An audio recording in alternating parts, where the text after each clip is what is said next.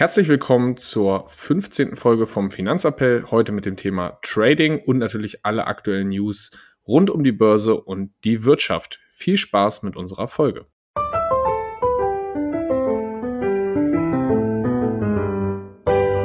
Finanzappell. Beratung on Demand.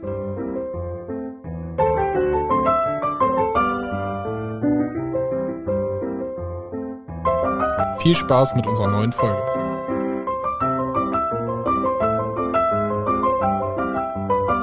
Hallo Marius, wie geht's dir? Gut erholt aus dem Urlaub gekommen. Moin Moritz, jo, auf jeden Fall. War herrlich. Ähm, ja, gestern auf Hochzeit gewesen, ordentlich gefeiert. Ähm, ja, bisschen der Erholung, sage ich mal wieder. ja. Entgegengewirkt, ja? Entgegengewirkt, genau. Aber nee, war wunderbar. Wunderbarer Urlaub, sehr schöne Hochzeit. Und jetzt freue ich mich auf die neue Woche. Den Arbeitsalltag. So ist es. Und was war dein Highlight der Woche? Mein Highlight der Woche war das Seefest in Hannover. War ich letzte Woche. Das war auf jeden Fall ziemlich cool. Wetter hat gepasst. Kann man nur empfehlen, die Veranstaltung. Ich glaube, sie ist komplett ausverkauft dieses Jahr. Habe Contra geguckt mit Christoph Maria Herbst und Mila Kunis. Oh, Witziger Film. Schöner Film, wollte ich gerade sagen. Äh, Habe ich auch schon geguckt. Ähm, Fand ich auch ganz lustig. Bis mein ja. Humor getroffen. Genau. Ernstes Thema, aber witzig verpackt, war auf jeden Fall gut. Ja, genau. Gut. Starten wir mal mit den Memes rein. Den Memes der Woche habe ich passend mitgebracht zum heutigen Thema Trading. Erste Meme fand ich ziemlich gut. Es sitzt jemand auf dem Sofa und hat ein Buch in der Hand, steht draußen groß drauf How to Trade. Und dann im nächsten Bild ist es aufgeschlagen und dann steht drin Inverse Kramer and Follow, äh, follow Pelosi. Also Pelosi, äh, der kleine, die kleine Brücke zur letzten Folge, äh, US-Repräsentantshausvorsitzende, die im Endeffekt mal mit der, dem Taiwan-Besuch die Börse ein bisschen durchgerumpelt hat. Und Jim Kramer ist äh, von CNBC Mad Money. Der gibt immer so ein bisschen äh, Börsentipps und es gibt mittlerweile im Internet relativ viele, die sagen, okay, immer wenn du immer wenn Jim Kramer was sagt, äh, sollte man einfach genau das Gegenteil tun. Deswegen fand ich das ziemlich witzig. Ja, ist geil. Ja, ein kurzer Wink zu, zu Jim Kramer, kommen wir später noch in den News zu. Er hat nämlich gesagt, ich glaube, irgendwann letzte Woche, äh, Coinbase, oh mein Gott, SEC ermittelt und äh, Riesenskandal und auf keinen Fall kaufen. Und äh, ein Tag später war plus 16 Prozent bei Coinbase. War ziemlich witzig. Jo, hatte natürlich auch äh, besondere Gründe? Gründe, ja, genau. Ich glaube, die haben einen Deal abgeschlossen, ne? Jo, genau, mit BlackRock zusammen. Ähm, BlackRock hat dann eine ja, Zusammenarbeit announced und dementsprechend ging der Coin halt mal ein bisschen, bisschen hoch. Ja, Aktie von Coinbase hoch. Gut, ist natürlich auch nicht der schlechteste Deal, du mit, wenn du mit dem größten Vermögensverwalter weltweit einen Deal machst. So ist es, genau. Ansonsten wird gleich ein bisschen in, äh, erläutert später. Zweites Meme ist eine, eine Cappuccino-Tasse, die randvoll ist schon und dann im zweiten Bild gießt jemand eine zweite Cappuccino-Tasse einfach komplett da rein. Das ist eine Riesensauerei und steht drüber My Trade when you extend your stop loss. Fand ich auch sehr gut. Passt nachher, wer damit noch gar nichts anfangen kann, muss einfach dranbleiben. Werden wir später erläutern, was das damit zu tun hat. Und mein dritter Meme der Woche, dann bin ich auch durch, ist, wie jemand so spazieren geht und in eine Hake tritt und die halt volles Brikett ins Gesicht kriegt. Und darunter steht New Trader und dann auf dem Bild darunter so ein Geländer an der Treppe, wie jemand äh, steht Experienced Trader, Trader drunter und wie jemand mit der Hake auf dem Geländer äh, die Treppe runterslidet. So viel äh, zu dem Thema Trading und Memes fand ich auf jeden Fall unterhaltsam. Ja, sehr geile Dinger. Äh, die meisten kannte ich davon tatsächlich noch gar nicht. Ähm, ja, ich würde sagen, starten wir mit den News. Ähm, die Memes findet ihr wie immer auch natürlich dann bei uns auf Instagram, werden wir mit veröffentlichen. Und vielleicht wichtig zu den News noch, wir nehmen heute am 7.8. auf, Sonntagabend auf. Ähm, ja, da du Montag, Dienstag unterwegs bist. Genau, Fortbildung könnte sein, dass wir nicht mehr ganz aktuell unterwegs sind. Genau, dementsprechend wird wahrscheinlich auch schon Dienstagabend, Mittwoch früh die Folge veröffentlicht werden. Genau. Jo. Gut, würde ich sagen, starten wir gleich mal mit unseren öffentlichen Rundfunk. Da gibt's äh, ja ist einiges passiert. Jeder Liste kennt und liebt ihn. Ja, genau. Die Business Insider Plattform hat da ja seit mehreren Wochen so ja, Korruptionsaffären, sage ich mal, oder Verdacht aufgedeckt. Und zwar geht es um Patricia Schlesinger und ja, ihrem Ehemann, beziehungsweise ähm, ja, Wolf-Dieter Wolf, dem Verwaltungschef des Rundfunks Berlin-Brandenburg. Also Patricia Schlesinger, wer es nicht kennt, ist ARD-Vorsitzende und zeitgleich auch noch ähm, ja, Intendantin des Berlin-Brandenburgs, also RBB-Rundfunks. Wusste ich nicht. Danke. Ja, gerne. Idiot. ja, für, das ist für alle, die es nicht wissen. Ja. Nicht. Sehr gut. Ja, für alle heute was dabei. Auf jeden Fall ähm, ist die im Verdacht dazu gekommen, dass sie auf Kosten ja, des Berliner Rundfunks ja so fragwürdige Beraterdeals für ihren Mann eingefädelt hat, private Abendessen bezahlt hat und sich einen Luxusdienstwagen mal gegönnt hat. Ähm, ist ja top, ja. ist ja wie in der Politik. So ist es, habe ich mir auch gedacht, ja, die stehen sich auch relativ nah. Ähm, als ARD-Vorsitzende ist sie jetzt allerdings auch schon zurückgetreten. Ähm, Überraschung. anders als in der Politik. Ja. ähm, das ist wahr. Die tritt einfach zurück. Das würde ein Politiker niemals machen. Ja. ja, da kann man das ja einfach aussitzen. Das ist kein Problem. Genau. Oder geht in die EU. Ja, genau. Das ist ja. für die meisten sogar noch die bessere Option. Verdient man ja auch mehr. ja, das kommt hinzu, ja. Ähm, ja, auf jeden Fall war es wohl so, dass ähm, der Verwaltungschef des äh, Berliner Brandenburger Rundfunks dem Ehemann ähm, ja, einige Beraterauffträge sozusagen zugeschustert hat, wie es so schön heißt, nach Absprache oder ja, dass die sozusagen maßgeschneidert auf ihn waren. Ist wie gesagt alles ähm, noch in den Verdachtsfällen, aber wenn sie schon zurücktritt, ähm, ist natürlich nett verkauft worden ähm, in der Pressemitteilung. Ja, es wurde beschlossen mit dem RBB zusammen, dass sie sich jetzt voll auf die Aufklärung, Aufarbeitung des, ähm, ja, dieser Vorwürfe sozusagen beim RBB konzentriert und damit hilft. Ja, ja, ist klar. Ist ja super. Also wenigstens was zu tun mal. Ja. Kannst unsere äh, Rundfunkbeiträge anderweitig äh, verschwenden. Wo wir zu einem anderen News sind, es gibt, gab eine Umfrage, 84 Prozent der Deutschen sind für Abschaffung der Rundfunkbeiträge. Bei solchen News natürlich gar kein Wunder. Das Ganze hat natürlich vorgemacht schon, schon Frankreich, die haben es abgeschafft. Einige EU-Länder haben das schon abgeschafft. Ähm, ich, ja, ich bin auch dafür. Ich glaube nicht, dass es unbedingt notwendig ist. Zumindest nicht in der Höhe und sie wollen sie ja schon wieder erhöhen. Und wenn man sich mit solchen Schlagzeilen natürlich nur in die Medien bringt, dann hilft das relativ wenig. Und es gab ja noch einen anderen Skandal um die öffentlich-rechtlichen. ZDF hat sich auch mit Ruhm bekleckert. Die haben nämlich seit Wochen den Rauch über Atomkraftwerken schwarz gefärbt. Hm, hm. Ach, den über den Kühlturm, ja, der über den Kühlturm. Weil, wenn man jetzt so für alle, die da nicht so tief im Thema sind, aus Atomkraftwerken kommt kein schwarzer Ruß oder Rauch. Da kommt maximal eigentlich Wasserdampf raus von den Kühltürmen. Also auf jeden Fall ist der nicht schwärzer als bei irgendeinem anderen Industriegebiet. Aber das wurde in den Medien von ZDF immer schwarz eingefärbt, um da im Endeffekt ein Priming zu betreiben. Wurde von der Bild aufgedeckt. Ja, so viel zu der sinnvollen Nutzung von unseren äh, Rundfunkbeiträgen. Perfekt. Ja, spannende Sache mal wieder. Ähm, ja, ansonsten weiteres Thema. Die britische Zentralbank hat den Leitzins erhöht um 0,5 Punkte, ähm, ist damit jetzt auf 1,75% hochgegangen. Die haben das gemacht, weil die Inflation im Juni bei 9,4 Prozent lag und sie erwarten, dass sie bis Oktober auf 13 Prozent ja noch ansteigt, so ungefähr. Ähm, Kann man mal ein bisschen hochgehen. Genau, wollte ich halt sagen. Also reiht sich da eigentlich ein in die anderen Zentralbanken, was die beschließen. Dementsprechend nichts Besonderes, aber sollte mal mit erwähnt werden. Perfekt, gut. Dann kommen wir, zu, damit wir Elon Musk auch abgehakt haben für heute, kommen wir einmal zur Tesla Hauptversammlung. Hm ist, ist ein Aktiensplit von 1 zu 3 äh, beschlossen worden. Das war quasi der Vorschlag auch vom Vorstand. Eigentlich wurde auf der Hauptversammlung alles vom Vorstand so abgewiegelt. Also alles quasi, wo du sagst, ja, ja, machen wir so, passt schon. Von den Aktionären.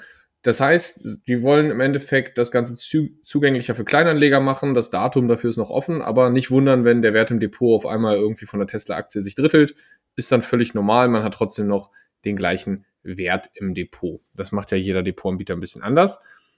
Witziger Fun Fact, es wurde einem Antrag nicht zugestimmt. Mhm. Das war nämlich ein Antrag, der gestellt wurde auf Transparenz bezüglich Arbeitsbedingungen.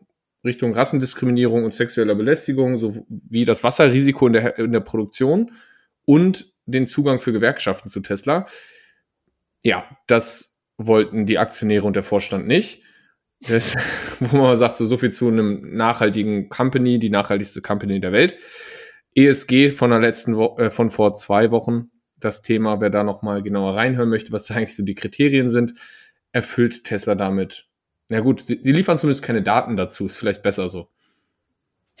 Das ist wohl wahr, ja.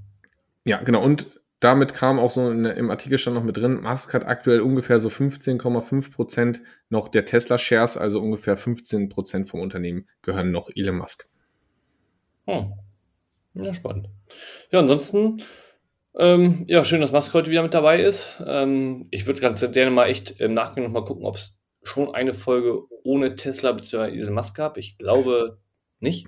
Maximal am Anfang vielleicht. Ja, Die ersten genau. ein, zwei müssten wir nochmal gucken. Sonst schaffen wir es vielleicht echt, ihn immer zu erwähnen. Ja, das ist verblüffend. Der Kerl, Wenn nicht, reden wir über seine Kinder oder so. Ja. ist auch wahr. Ja, ansonsten ähm, habe ich eine spannende Statistik gesehen und zwar, dass seit Beginn der Sanktionen ähm, sich in Indien sozusagen, ähm, ja, sage ich mal, das Importverhalten von Öl stark verändert hat. Und zwar ist es so, dass Indien vornehmlich aus dem Iran und anderen, Saudi-Arabien und so weiter, ähm, Öl importiert hat. Und mit Beginn der Sanktionen des Westens gegen Russland ist es auf einmal so passiert, dass ähm, ja, Russland zum größten Öllieferanten für Indien geworden ist und das Ganze innerhalb von halt von nur vier Monaten. Ja, Also, ich wollte sagen, Indien ist natürlich einer der Gewinner, weil die kaufen das Ganze billiger ein und ähm, ja, ich sag mal so, die unsere Sanktionen vom Westen gegen Russland verlaufen so ein bisschen im, im Nichts. Ja, genau. Dazu passt, dass der Export von China extrem stark gestiegen ist auf einmal. Nämlich so 18 Prozent im Vergleich zum Vorjahr. Das liegt vor allem an dem Handel mit Russland, der durch den Westen ja sanktioniert ist. Das heißt, Russland sucht sich neue Handelspartner. Das ist China und Indien, wie du eben schon gesagt hast. Und deswegen ist auch da der Export extrem hochgegangen. Ja, ja, das ähm, würde ich sagen, passt alles ganz gut zusammen. Ne? Also man sieht, wer da mit Russland noch zusammenarbeitet und wer nicht. Ähm, haben wir ja auch schon mehrmals, sage ich mal, erwähnt. Ist eigentlich keine Überraschung mehr. Genau. Und was eigentlich jetzt ja sozusagen noch neu ist, China hat jetzt eine neue Militärübung sozusagen durchgeführt, nachdem die Pelosi da war und die Pelosi und Familienangehörige jetzt auch mit Sanktionen belegt, ähm, nachdem sie Taiwan besucht hat. Gut, ich glaube, Und das juckt dir relativ wenig, aber ja, die Militärübungen sind das Schlimmere. ich wollte sagen, die Militärübungen da für Taiwan sind das Schlimmere.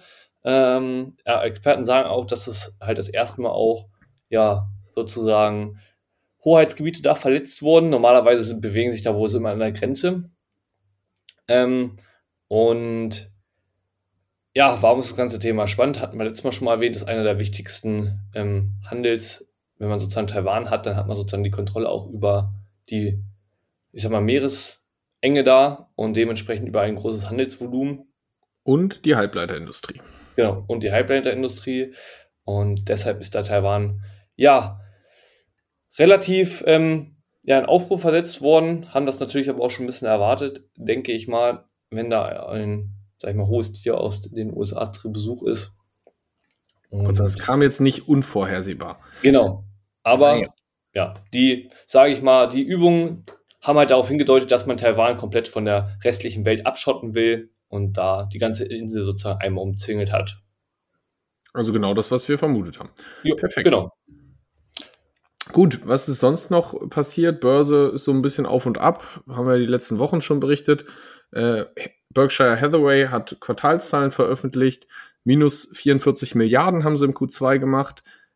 Das heißt, Warren Buffett hat da auf jeden Fall ordentlich auf die Mütze gekriegt mit, seiner, mit seinem Unternehmen, was aber auch einfach an den sinkenden US-Börsen liegt. Das heißt, er ist da sehr stark investiert und das sind kurzfristige Verluste. Ich glaube, im Vorjahr hat er 28 Milliarden Gewinn gemacht im Q2 ja, das sind halt einfach Schwankungen am Markt. Und wenn man dann so ein Riesenunternehmen hat, sind das halt auch mal ein paar Milliarden.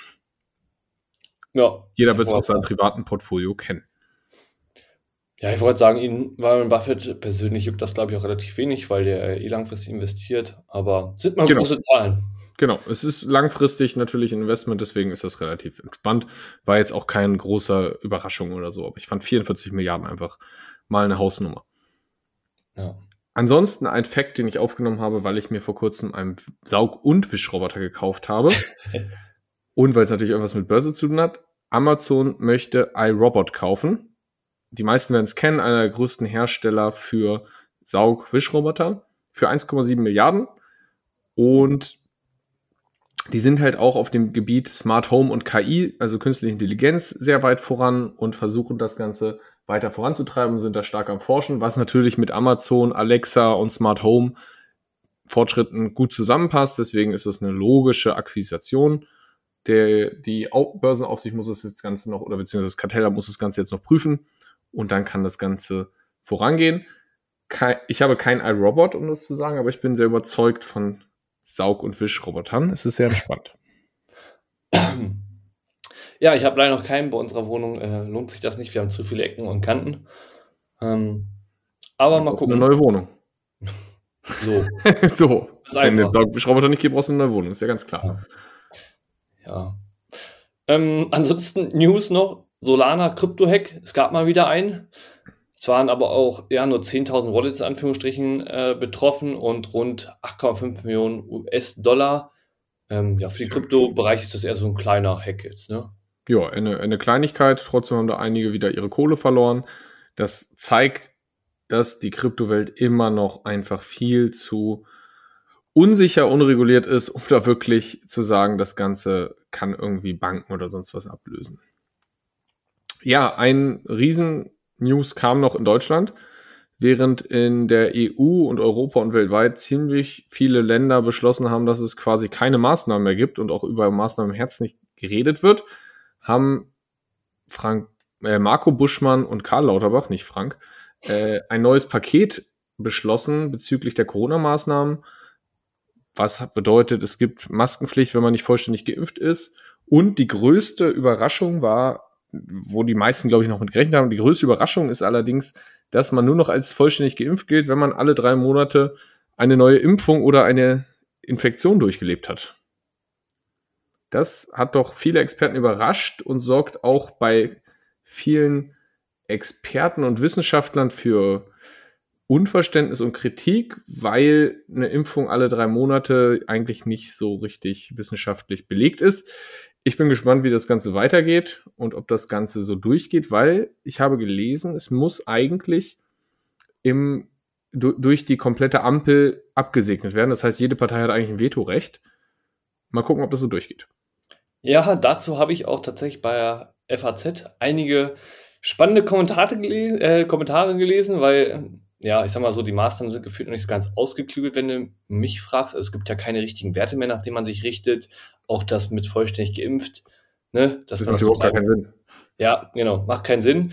Und auch der Generalsekretär, also das ist ein Artikel von der äh, FAZ, da wird der ähm, ja, zitiert, dass der, sagt der Generalsekretär der Deutschen Gesellschaft für Immunologie, Carsten Watzel, sagt halt, ähm, ja, wir dürfen nicht den Eindruck erwecken, dass sich jeder, was du auch gerade schon gesagt hast, jeder alle drei Monate impfen lassen sollte. Eine vierte Impfung halte er bei gesundheitlichen Menschen unter 70 Jahren für unnötig. Genau, und das war ja auch eigentlich der, der Konsens der letzten Wochen, Monate. Es sollte ja sogar die Impfpflicht für, für Pflegeberufe wieder gekippt werden, weil ja nachweislich die Impfung nicht vor Infektion schützt. Deswegen ja. gibt es jetzt ja böse Stimmen, die sagen, Lauterbach will seine Impflager leer machen, weil er viel zu viel Impfstoff gekauft hat, weil es keine richtige, ja, es macht ja wenig Sinn, dass du ohne Maske rumlaufen darfst, wenn du, wenn du die vierte, fünfte, sechste, siebte Impfung hast, weil du bist ja trotzdem weiter ansteckend. Ja, völlig richtig. Und daran anschließend hat noch der Vizepräsident der Europäischen Föderation der Immunologischen Fachgesellschaften, Andreas Radbruch, ähm, ja, Herr Lauterbach hat dafür sozusagen kritisiert, weil er sich ja nach der Meinung von Herrn Radbruch von der Wissenschaft verabschiedet. Ähm, immer mit dem gleichen Impfstoff weiter zu impfen, helfe überhaupt nicht gegen die virulente Infektionslage. Perfekt. Und, ja, aber ich glaube, genau. der hat ja keine Ahnung, weil das hört sich, also ich kann das nicht mal aussprechen, was du gerade gesagt hast, was der für eine Position hat, aber ich glaube, der hat keine Ahnung vom Thema. Ja, genau, das habe ich noch, das habe ich auch nur vorgelesen, weil man, ne, also ich meine, europäisch Vizepräsident für immunologische Fachgesellschaften. Hört sich jetzt irgendwie so an, als ob der ein bisschen Ahnung haben sollte. Ähm, ja, er sagt halt, dass viel mehr Fachleute darauf verweisen, dass die gleiche Impfung den Immunstatus sogar schwächen könne. Das fand ich eine spannende Aussage. Ich habe das noch nicht überprüft. ähm, weil ich das vorhin erst gerade noch gelesen habe, aber. Karl Lauterbach hat den Beweis dazu geliefert, weil Karl Lauterbach ist ja zumindest so, wie er es geschrieben hat, vierfach geimpft und jetzt trotzdem positiv mit Corona. Das heißt, er hat ja den Beweis dafür geliefert, dass eigentlich seine Maßnahmen wenig Sinn ergeben, weil er sich ja trotzdem anstecken kann und es verbreiten kann. So ist es. Das sagt er nämlich auch. Den Seitenhieb konnte sich nicht verkneifen. Das ist genau das, was du gesagt hast, steht nämlich auch noch im Artikel drin. Perfekt, und ich kenne den nicht mal. Ja. Ähm, was er aber auch noch gesagt hat, ist, dass niedergelassene Ärzte berichten ähm, von immer mehr deutlichen Impfnebenwirkungen. Ja, das habe ich auch schon. Das ist ja viel in den Medien schon in letzter Zeit. Es berichten immer mehr öffentliche Medien über Impfnebenwirkungen. Und dahingehend macht halt so eine Impfung alle drei Monate noch weniger Sinn. Ich bin gespannt, wie das Ganze weitergeht. Ich glaube nicht wirklich, dass dieses Paket durchgeht, weil der Widerstand, glaube ich, auf wissenschaftlicher und auch Bevölkerungsseite zu groß ist, aber ich bin gespannt. Torta, so viel zu unserer Meinung dazu. Lassen wir das mal den Gesundheits Genau, es ist nur einfach nur, muss man nur darüber berichten, weil es natürlich wieder Auswirkungen auf Wirtschaft und dergleichen hat, weil börsliche Auswirkungen. BioNTech-Aktie ist natürlich erstmal wieder durch die Decke gegangen, weil die denken sich, naja gut, wir können weiter ein bisschen Impfstoff äh, ver äh, verkaufen. Ist natürlich nicht so schlecht für den Börsenkurs. Definitiv. um den Schwenk zu, zu den Aktien zurückzukriegen. So ist es. Ich würde sagen, wir sind auch durch mit den News und fangen wir uns unser Hauptthema Trading an. Ja, genau. Ich habe das einfach mal so gedacht. Irgendwie hört man ja, also warum reden wir darüber? Eigentlich wollen wir über finanzielle Bildung, Investment reden. Trading gehört aber irgendwie auch dazu, weil viele Leute das Thema Trading und Investment ja unter einen, ja, ob über einen Kamm scheren, in einen Hut stecken, wie auch immer man das sagen will. Das heißt, viele sagen, wenn man mit denen darüber redet, ob sie investieren, ja, ich trade hier irgendwo bei eToro oder wem auch immer. Und da es einfach uns wichtig ist, da eine klare Definition zu haben, haben wir gedacht, machen wir da mal eine Folge zu. Genau so ist es. Also finde ich auch mal ein spannendes Thema. Das ist ja auch das ganze Thema, hat ja, glaube ich, auch noch einen Hype aufgenommen, so auch mit den Kryptos. Kryptos, Social Media. Genau. Das heißt, man wird ja, ohne ein YouTube-Video zu gucken über den Bereich Investment, Finanzen oder sonst was, ohne irgendwie irgendeine Werbung davor geschaltet oder reingeschaltet zu kriegen zum Thema Trading und werde schnell reich und mach gar nichts dafür, ist ja fast unmöglich. Das ist richtig. Vielleicht fangen wir gleich für mich mit dem bekanntesten Anbieter an. Trade Republic hat ja quasi auch schon ähm, Trade, ne, Trading im Namen drinstecken. Also es geht da eigentlich gefühlt bei dieser App, das ist ja auch, so ist die auch aufgebaut, ja nicht um das Investieren, ähm, sondern es geht eigentlich darum, dass die wollen, dass ihre Nutzer möglichst oft kaufen und verkaufen, weil sie dann natürlich ähm, über die Kosten daran verdienen pro Transaktion. Genau, also die App ist ja bewusst, haben wir ja schon mal in der Folge ETFs und also aktiv-passiv und sowas drüber geredet. Die ist ja so aufgebaut, dass du so eigentlich am besten mehrmals täglich reinguckst, du bekommst Push-Nachrichten, das Ganze ist gamifiziert, es ist einfach zu bedienen. Innerhalb von zwei Klicks hast du was gekauft oder verkauft. Und da die Transaktionskosten pro Transaktion stattfinden, ist diese App, die viele ja trotzdem zum Investieren nutzen oder nutzen wollen, oder womit viele das erste Mal damit auch in Berührung kommen, eigentlich aufs Traden ausgelegt, dass man mehrmals am Tag oder mehrmals die Woche irgendwas kauft oder verkauft. Und ich weiß nicht, wie oft kaufen so die durchschnittlichen Investoren im Gegensatz zum Trader? Also wie oft äh, kauf, kauft eigentlich ein Investor so im Monat? Ja, das ist eine gute Frage, ne? Je nachdem, würde ich sagen, wenn sich genau. Möglichkeiten genau. ergeben. Genau, je nachdem natürlich, aber ich sage mal so, wenn ich jetzt so ein klassischer Langzeitinvestor bin, kaufe ich ja eigentlich einmal im Monat. So typischer Sparplan, haben wir ja schon drüber geredet. Kaufe ich einmal im Monat, im Gegensatz zu der Thematik irgendwie mehrmals die Woche, ist das schon ein Unterschied. Das ist natürlich wahr. Ja, erstmal muss ich sagen, Trade Republic natürlich aber machen die einen richtig guten Job, indem sie die ganzen jungen Leute tatsächlich an die Börse bringen. Genau, also gr grundsätzlich natürlich gut und die haben ja auch ihren Podcast, äh, ohne Aktien ist schwer oder, oder so heißt der, glaube ich. Also das heißt, grundsätzlich ist es natürlich gut, dass viele junge Leute da Kontakt kriegen. Nur ist es wichtig, dass man sich der, dem Unterschied bewusst wird und da halt sich weiterbildet. Definitiv. Und deshalb vielleicht um das nochmal sozusagen darzustellen, was bedeutet eigentlich investieren? Letztendlich langfristig über einen längeren Zeitraum einfach in Vermögenswerte zu investieren. Also auch wenn man halt mal zwischendurch Verluste hat, so wie jetzt gerade zum Beispiel, dass man die hinnimmt, weil man ne, und die Sparpläne weiterlaufen lässt, dass man sich in seinem, ja, sage ich mal, in seiner ähm, Strategie nicht beeinflussen lässt, wenn man sich die vorher gut überlegt hat, ne, was ist mein Ziel, wo möchte ich hin, wie sieht meine Asset Location aus, dass ich meine Strategie auch weiterhin verfolge und da langfristig in Vermögenswerte investiere und auch einen langfristigen Horizont habe. Genau. Und da ist ja das ganz klare Ziel, dass man sagt, ich möchte, egal jetzt über was auch Investment, entweder über Aktien oder Immobilien oder was auch immer, irgendwie einen Wertzuwachs oder Einnahmen über Dividenden oder Mieteinnahmen haben oder eine Wertsteigerung halt. Ich sage, okay, das ist ein langfristiges Ziel, nur weil kurzfristig gerade die Wirtschaft oder die Börse andere Richtung hat, lasse ich mich davon halt nicht beeinflussen. Und ja. dazu im Gegensatz ist Trading eher eine Wette auf kurz- bis mittelfristige Kursgewinne oder Verluste. Oder halt Wertsteigerung, wenn man das Ganze auf Immobilien zieht, kann man auch machen. Ich sage, wenn ich es am Beispiel Immobilie mache statt Aktie, Immobilie, entweder ich kann es, wenn ich investiere, kann ich kaufen und auf Mieteinnahmen darüber einen Cashflow generieren. Oder wenn ich sage, ich trade eher eine Immobilie, dann mache ich eher so einen Fix and Flip. Ich kaufe etwas werte die Immobilie irgendwie auf und verkaufe sie schnell wieder.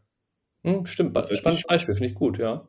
Ist vielleicht greifbarer für einige, die damit nicht so viel zu tun haben. Ich sage, okay, ich versuche schnell irgendwie einen Benefit zu kriegen von der Immobilie. Ich kaufe sie und vielleicht mache ich gar nichts und verkaufe sie einfach drei Monate später weiter. Tatsächlich muss ich ja gestehen, das haben ja in letzter Zeit auch immer viele gemacht, gefühlt. Also Immobilienpreise sind ja mal weiter gestiegen, so fix im Flip war ja gefühlt.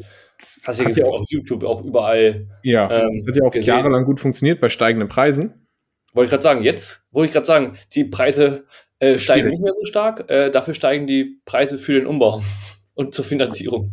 Genau, und man muss jetzt ja auch sagen, die Inserate in den Immobilienportalen werden immer wieder neu eingestellt, die Preise fallen langsam. Das heißt, das ist jetzt nicht mehr so das Thema. Und da kommen wir genau zu dem Risiko, was ja einfach Trading hat. Das heißt, investieren ist langfristig. Wenn ich so ein Objekt nur gekauft habe, um es schnell wieder abzustoßen, kann es halt sein, dass das für Langfristinvest gar nicht das den Sinn macht. Und da kommen wir halt zum Trading. Das heißt, da geht es auch darum, häufig zu handeln, also häufig Positionen öffnen und schließen. Das heißt, wenn ich jetzt sage, ich kann sein, dass ich heute eine Position im DAX, heute nicht, heute ist Sonntag, morgen am Montag kaufe ich eine Position oder wenn die Hörer es hören, am Mittwoch kaufe ich eine Position, morgens beispielsweise zum Börsenbeginn und verkaufe die schon am Abend. Das ist dann sogenanntes Daytrading.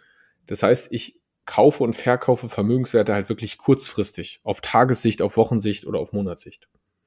Ich bin gar nicht darauf gezielt, irgendwie langfristig, dass der DAX oder der Beispiel, als Beispiel als Vermögenswert langfristig steigt. Nee, genau. Man will einfach nur höhere Gewinne und das möglichst schnell durch häufiges Handeln der Wirtschaft. Genau. Und man kann sogar auf fallende Kurse spekulieren.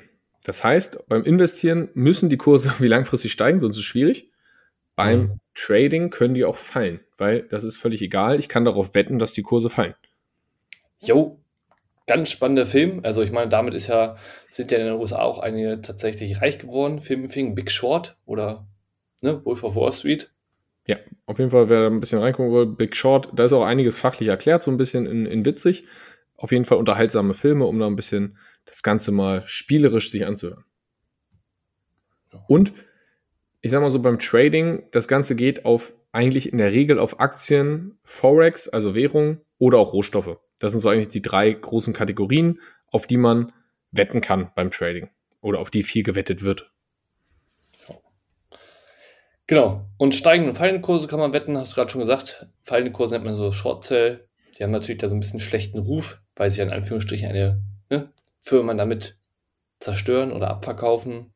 Genau. Und haben wir ja schon mal an dem an dem Beispiel Elon Musk und Bill Gates gemacht, wo ja. die sich gestritten haben, dass Bill Gates Tesla shortet, wo wir dann ja erklärt haben, woher kommen diese äh, Sachen eigentlich, mit denen dann gewettet wird? Also oft wird das als Absicherung für ein Portfolio genommen. Das heißt, Bill Gates hat damit sein Portfolio abgesichert, weil er sehr viel in Aktien investiert ist.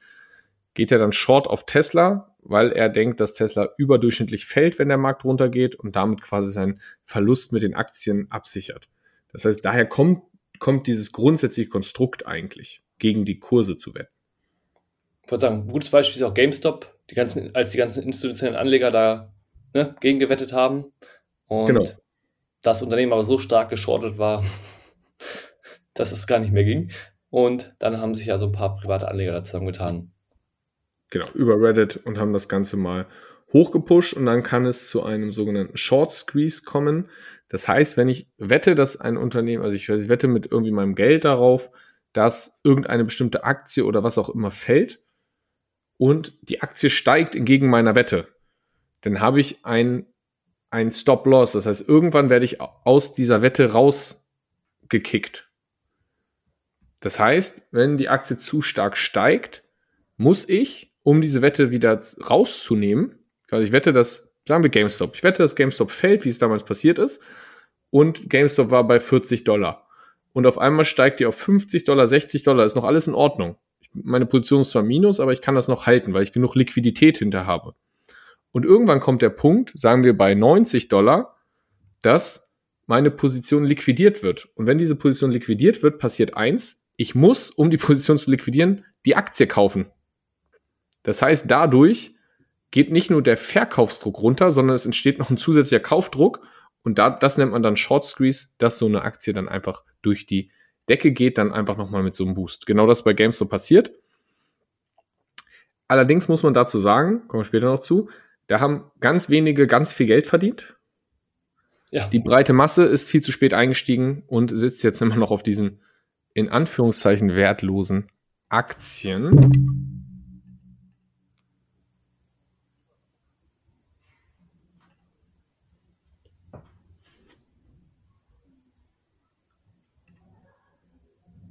Ja, gut. Ähm, der Einspieler hat gerade nicht funktioniert. Naja, macht nichts. Gehen wir weiter im Trend. Es gibt unterschiedliche Arten von Trading. Was gibt es da so, Marius? Jo, es gibt das Scalping, das Daytrading, das haben wir gerade schon erwähnt, und das Swing Trading. Und dann gibt es auch so ein bisschen Trend- und Positionstrading, sage ich jetzt mal. Aber fangen wir an mit dem Scalping, würde ich mal sagen. Genau. Ähm, das ist dass man halt äh, Gewinne durch Sekunden- oder Minuten-Preisunterschiede sozusagen ähm, ja, zwischen An- und Verkaufskurs, also dieses Mikrosekundenhandel, da nutzt man so kleine Spreads aus, um sozusagen einen Gewinn zu erwirtschaften. Das funktioniert allerdings nur, ähm, ja, wenn die Wertentwicklung des Vermögens ähm, ja, sozusagen relativ egal aber das ist halt nur profitabel, dieses Scalping, wenn man einen extrem hohen Hebel hat oder ganz, ganz, ganz viele Positionen hat mit minimalen Spread sozusagen. Das genau. können halt in Anführungsstrichen nur die machen, die viel Kohle haben. Genau, sonst macht man damit einfach Mini-Gewinne, aber damit kann man halt nicht viel anfangen, wenn man dann nicht viel Kapital hat oder extreme Hebel. Und weil die Märkte da einfach zu effizient sind. Das ist so ein bisschen das Problem. Am Kryptomarkt funktioniert das noch ein bisschen anders. Da machen dann ist das Ganze noch ein bisschen, da sind höhere Spreads vorhanden, da geht das Ganze noch, aber es ist das Ganze ein bisschen schwierig. Es nutzen eigentlich kaum Privatinvestoren. Daytrading ist im Endeffekt das, was wir eben besprochen haben. Ich öffne und schließe eine Position innerhalb von einem Tag. Das heißt kurzfristigen Handel. Ich nutze kurzfristige Volatilität und Schwankung. Ja. Swing Trading ist dann im Endeffekt auf der Annahme beruhend, dass im Endeffekt die Trends nicht linear verlaufen, sondern im Endeffekt immer ein bisschen wellenförmig, versuchen diese Trader da diese Auf- und Abschwünge in Kursbewegung, in Trends quasi kurzfristig auf, also zu kaufen oder zu verkaufen. Das ist eigentlich so ein bisschen das Swing Trading und Trend und Position ist eigentlich ein bisschen das gleiche. Da geht es um eher mittelfristige bis langfristige Trends. Das heißt, es wird geguckt, okay, irgendwie werden Rohstoffe in der nächsten Zeit fallen oder steigen, was auch immer. Und dann wird geguckt, dass man sagt, ich gucke langfristig, dass ich davon profitiere, dann halt aber auch mit einem Hebel oder dergleichen, im Gegensatz zum einfachen Kaufen. Und kurzfristige Schwankungen sind dabei eher egal, die werden nicht berücksichtigt. Dadurch sind da aber auch die Hebel deutlich geringer. Also von Scalping zu Posi Positions- oder Trendtrading hingehen werden die Hebel immer geringer, die man fährt, weil sonst das Risiko viel zu hoch ist. Genau. Und unterstützend wird bei dem Trading, ähm, Tradings des Öfteren auch halt eine Charttechnik, ähm, sag ich mal, verwendet, dass man Aktien analysiert und ähm, das sozusagen als Unterstützung in, ja, sage ich mal, seinen Trades verwendet. Genau, da streiten sich die Geister darüber, ob das Ganze funktioniert oder ob das alles Normalerei ist. Aber so ist das Ganze. Die meisten machen tendenziell Daytrading oder so auf Wochenbasis Trading, also so ein bisschen so dieses kurzfristige. Und das machen ganz viele über Derivatehandel mit C CFDs. Heißt im Endeffekt Contracts of Difference, also Differenzgeschäfte. Und wie wir vorhin schon gesagt haben, wird das im Investmentbanking oft zur Kursabsicherung benutzt. Oder die machen das Ganze halt mit Optionsschein. Was ist da der Unterschied, als wenn ich quasi ein Vermögenswerk wirklich kaufe? Ja, hm. letztendlich habe ich halt, ähm, hast du ja eben quasi schon gesagt, keinen wirklichen Übergang des Vermögenswertes, sondern es ist halt eine, lediglich eine Wette, die ich da eingehe. Das heißt, mir gehört die Aktie eigentlich nicht wirklich oder was auch immer ich kaufe. Genau so ist es. Ähm, und man hat da sozusagen dann auch die Möglichkeit, hast du gerade schon angedeutet, mit einem sogenannten Hebel zu agieren. Das bedeutet, wenn ich jetzt zum Beispiel den DAX habe und der um einen Punkt fällt, und ich habe da jetzt Beispiel einen zehnfachen Hebel auf den DAX, dann spüre ich sozusagen einen Punkt, wenn er fällt, ja, das Ganze halt sozusagen zehnmal so stark. Ist ja gut, wenn es nach oben geht, genau. Das heißt, das ist dieser Hebel, von dem wir die ganze Zeit reden. Ich führe den natürlich nach oben und unten. Das ist das Wichtige. Also, wenn es in meine Richtung läuft, ist gut. Wenn es gegen mich läuft, ist halt auch zehnfach schlecht. Genau so ist es. Also, ja. Beispiel, ne, ganz einfach erklärt, ein Anleger kauft 100 Aktien eines Unternehmens, die, sagen wir jetzt einfach mal, bei 10 Euro notiert ist und zugleich investiert er in Optionen und erwirbt sich damit sozusagen ne, das Anrecht, nach einem Jahr 100 Aktien des gleichen Unternehmens für zum Beispiel 12 Euro zu kaufen. Genau, das wäre im Endeffekt eine, eine Call-Option. Das heißt, er setzt darauf, dass die Kurse steigen, weil sonst könnte er jetzt ja einfach nochmal für 100 Aktien kaufen für die, für die 10 Euro. Ja. Genau. Und bezahlt halt für diese 100 Optionen je 1,50 Euro. Genau. Das heißt, im Endeffekt hat er ja aktuell 10 Euro wert, 12 Euro, er spekuliert darauf, dass sie mal 12 Euro wert sind, zahlt dafür 1,50, also hat 50 Cent Differenz die Aktie im Endeffekt und hat dadurch für 1,50 für diese Option 150 Euro investiert. Das heißt, er hat jetzt einen Hebel von 10. Ja, genau. So, das heißt, wenn der, wenn der Kurs steigt, hat er genau diesen 10er Hebel in das, was er investiert hat. Das heißt, wenn diese Aktie nach einem Jahr um 10% gestiegen ist, also auf 13,20 Euro, hat er zunächst einen Gewinn von 120 Euro durch seine Aktienkäufe und zugleich steigt der Wert seiner Option durch den Hebel um 10%, von 10% um 100%. Das heißt, auf seine Option hat er nochmal 100% gemacht. Das heißt, genau. die ist jetzt 3 Euro wert.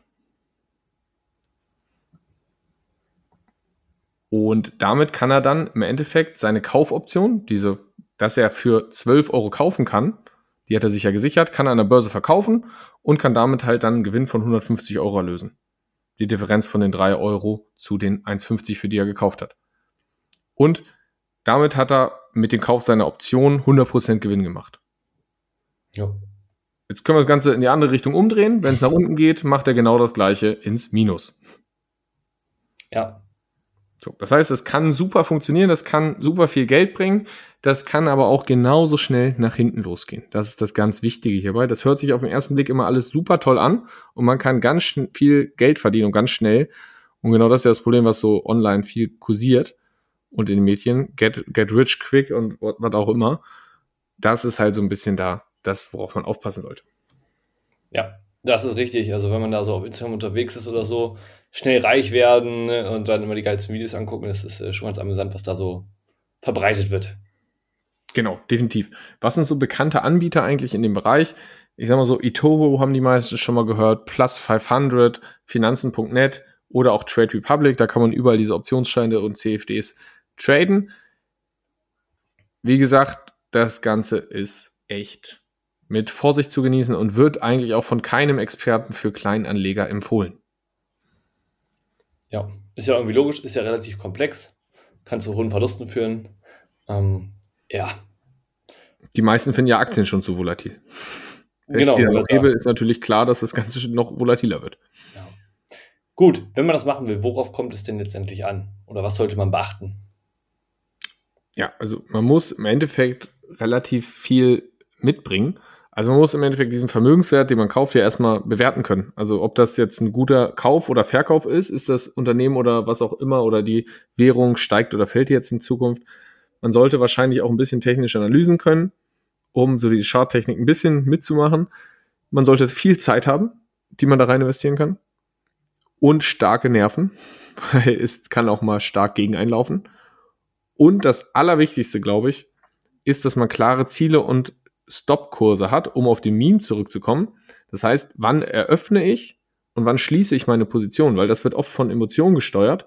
Und wenn ich vorher sage, ich möchte, ich investiere bei 100 und wenn es bei 120 ist, steige ich aus, ist es oft so, dass dann Trader drin bleiben, weil sie sagen, oh, jetzt steigt zu stark und es wird weiter steigen, so dieser Bitcoin-Hype und sonst was und schließen ihre Position nicht an dem angebrachten Ziel aus Gier. Das ist das große Problem. Das ist im Endeffekt das. Oder anderes Beispiel, ich sage, das steigt von 100 auf 120 und ich steige spätestens, wenn es auf 90 gefallen ist, aus und es bei 90 und ich sage, naja, aber das ist jetzt nur ein kurzer Dip, das geht gleich wieder hoch und schiebe meinen Stop-Loss, wann ich die Position schließe, auf 80 runter. Das ist genau das Meme mit der Kaffeetasse, was wir am Anfang hatten. Das heißt, wenn ich nachträglich meine Strategie anpasse aufgrund von Emotionen, ist das eigentlich immer schlecht.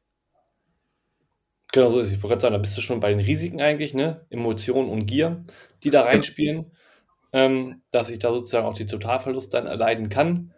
Ähm, ja, ich habe vielleicht auch einfach einen falschen Hebel ähm, gewählt. Oder aus ich habe Versehen? die, den Hebelfunktion nicht so ganz verstanden. Was hast du gesagt? Ja, aus Versehen, das kann ja passieren. Statt 1 zu 10 ist auf einmal 1 zu 100. Oh, ja, dann das Hundertfache ist auf einmal schwierig. Genau. Ja, mehr verlieren, als man investiert hat. Ähm, ja, das sind letztendlich ganze Risiken, die ich da natürlich habe. Genau, weil wie kann das passieren, dass ich mehr verliere, als ich investiert habe? Man kann darüber Sach seine Aktien, die noch im Depot liegen, auch beleihen und sonst was. Haben wir schon drüber geredet. Das heißt, das ist halt ein Riesenproblem, dass man auch über den Totalverlust hinausgehen kann. Es gibt Nachschuss, Nachschusswerte äh, und sonst was. Das heißt, da kann einfach das Problem sein, ich sage, ich will eigentlich nur 500 Euro investieren oder riskieren, nicht, investieren ist ja falsch, Entschuldigung, 500 Euro riskieren mit diesem Trade, aber auf einmal sind 1500 weg. Ja, da habe ich da wohl nicht ganz aufgepasst in der Auswahl. Genau. Ja, was ist das Problem, Marius? Also was sind grundsätzlich Probleme im Trading? Ja, wir haben es ja vorhin schon angesprochen, ne? da werden im Social Media Bereich halt falsche Versprechungen gemacht in den ganzen Werbungen, die man sieht. Nach dem Motto, dass man schnell reich werden kann mit wenig Aufba Aufwand und so weiter. Dass es da, ja, oft, ich sage jetzt mal, ja, Gruppen gibt bei WhatsApp, ähm, ne, nach dem Motto, komm hier rein, gibt es bestimmte Tipps und die dann da, ja, sag ich mal, Links veröffentlichen und so weiter. Und dann kriegt man halt Prozente für jeden gehandelten Euro genau. äh, von dem Geworbenen und so weiter. Oder Reddit-Gruppen, Beispiel GameStop haben wir vorhin drüber gesprochen, ähm, ja, machen ganz, ganz wenige wirklich Gewinn, sondern ganz, ganz viele machen da eher Verluste. Genau, weil man muss sich da immer bewusst sein, wenn da jemand reinschreibt, ja, wir shorten jetzt XY oder wir kaufen jetzt den und den Coin oder die und die Währung. Wenn die das da reinschreiben, haben die schon investiert oder schon geschortet. Das heißt, wenn dann die Masse mitmacht, dann gehen die schon raus. Das heißt, wenn die anderen dann alle einsteigen, nehmen die die Prozente mit haben da ihr sicheres Ding und haben damit dann den Gewinn. Weil ganz ehrlich, wieso sollten sonst Hobby-Trader das Ganze besser einschätzen können als professionelle Trader, also Investoren und dergleichen oder künstliche Intelligenz? Dann würden die doch bei irgend, dann würden die doch einen Hedgefonds leiten oder sonst was, weil dann hätten sie ja im Endeffekt ein Riesenwissen. Wollte sagen, und, was die meisten ja auch noch vergessen, ich habe da ja auch noch ein paar ne, Gebühren und Steuern und so weiter, die da ja auch anfallen. Genau, die Steuern haben die wenigsten auf, äh, auf, auf Kette. Das heißt, für jeden Trade muss ich die Gewinne versteuern, das muss ich dokumentieren und muss dafür Rücklagen schaffen. Wenn ich das Ganze dann wieder weiter einsetze und beim nächsten Mal verzocke, ist es natürlich schwierig. Und die Gebühren ist, was man auch nicht weiß, wenn man zum Beispiel eine Position über Nacht offen lässt oder dergleichen, dann gibt's Overnight-Gebühren und dergleichen. Das heißt, so, die Gebühren können auch schnell so ein Trade auffressen, gerade wenn man in die langfristige Richtung denkt. Und selbst wenn es dann erfüllt, kann es sein, dass die Gebühren und Steuern diese kompletten Gewinn auffressen. Ja, doppelt. Habe ich also ein tolles Risiko gehabt für gar nichts. Wollte sagen. War ein toller Spaß. Genau. Ja, es gibt noch sogenanntes Copy Trading, Maus. Kannst du kurz erklären, was, was es damit auf sich hat? Ja, letztendlich kopiert man alle Trades von einem bestimmten Anleger eins zu eins mit seinem Kapital, baut man das genau nach, was der sozusagen auch macht. Und dafür bekommt sozusagen der Gefolgte dann einen kleinen prozentualen Anteil. Genau, im Endeffekt, das Ganze passiert vollautomatisch. Das heißt, ich sage einfach nur, ich folge dem und bitte das Geld da hinterher schmeißen, genauso investieren. Da ist eToro eigentlich mit der bekannteste Anbieter für. Und das Problem ist dabei aber, oft, da wird immer so ein Background, sagt, okay, in den letzten sechs Monaten hat der 600% Rendite erwirtschaftet und dergleichen. Das Problem ist, es wird nur in die kurzfristige Vergangenheit meistens geguckt, weil die selten halt über Jahre erfolgreich sind und richtige Überrenditen erwirtschaften. Weil wenn sie so gut wären, dann würden sie mehr Gebühren nehmen und das Ganze halt teurer verkaufen. Für so ein paar mickrige Prozent würde das keiner machen, der das wirklich langfristig schafft. Der ist ja keine Samariter. Ja, dann jetzt eigentlich die entscheidende Frage. Ich meine, wir erzählen das ja immer die ganze Zeit. Ähm, das wäre nicht erfolgreich. Wie sieht denn die Erfolgsquote aus, beziehungsweise woher haben wir denn unsere Zahlen?